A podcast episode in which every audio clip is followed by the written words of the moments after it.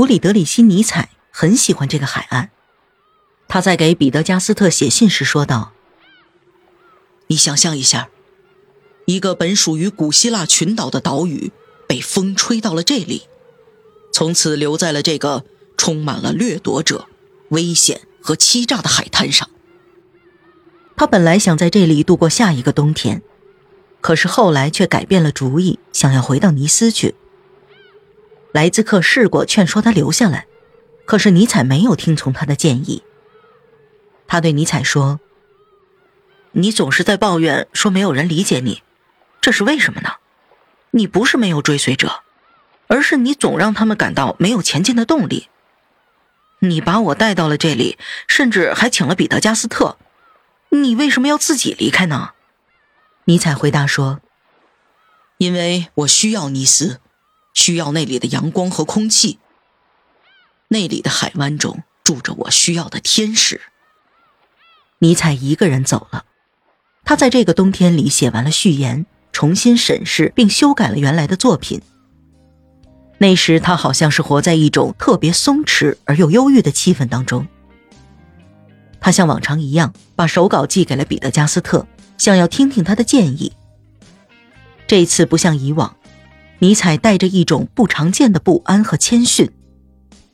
一八八七年二月，他给彼得加斯特写信说。现在读我的作品，要带着严重的怀疑才行。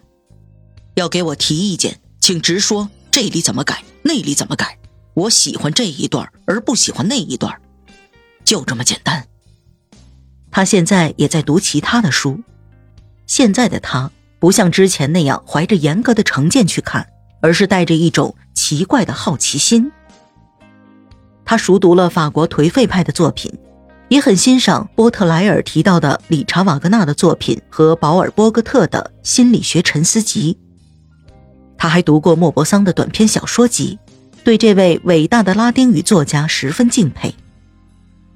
他对于左拉的一些作品只是浏览了一下，并且努力不让自己受到那种纯粹的大众化的思想作风和艺术的影响。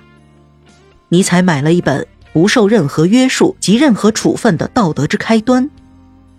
看的时候还用铅笔做了批注。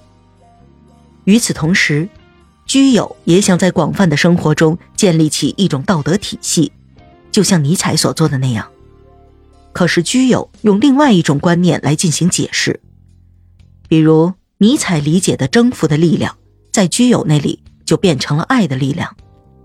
尼采对这位法国哲学家的作品评价很高，因为据说他在其中看到了一种纯粹的观念。那时，一些俄国小说家的作品开始在欧洲流行起来了。尼采对那个年轻而又敏感的诗人特别感兴趣。他给彼得加斯特的信中说：“你知道陀思妥耶夫斯基吗？他是除了斯汤达以外，能够让我感到陶醉和满足的少数作家之一。他简直就是一个心理学家，跟我有着很多相似的观点。”在尼采跟其他人的通信中，都毫无例外地提到了这个新生的作家。他对斯拉夫人充满激情的宗教观很有兴趣。尼采认为，那种宗教激情是一种能量的回复，而不是衰弱的症候。现在这种能量正受到现代社会的无情制约，所以要采取一种革命的方式来反抗压迫。这些野蛮的斯拉夫人总是不知道该怎么办。现在他们已经陷入了一场不太明显的危机之中。尼采这样写：他们的不知所措和自责是一种可以孕育新生命的疾病。尼采之所以固执地反抗自己产生的厌恶情绪来保护自己的思想，是因为他总是怀有希望。他希望自己的思想能够保持一种自由、诚恳的态度。每当他产生一种对欧洲及其民众的厌恶情绪的时候，他总是担心自己会深陷其中而无法自拔。这时，他就会对自己说：“现在的欧洲在思想和抱负上，比以前任何时候都要好。他已经为以后伟大的事业做好了准备。那些表象总是错误的。我们必须相信民众能够做好一切。虽然他们身上散发着一种阻碍希望的可悲气质。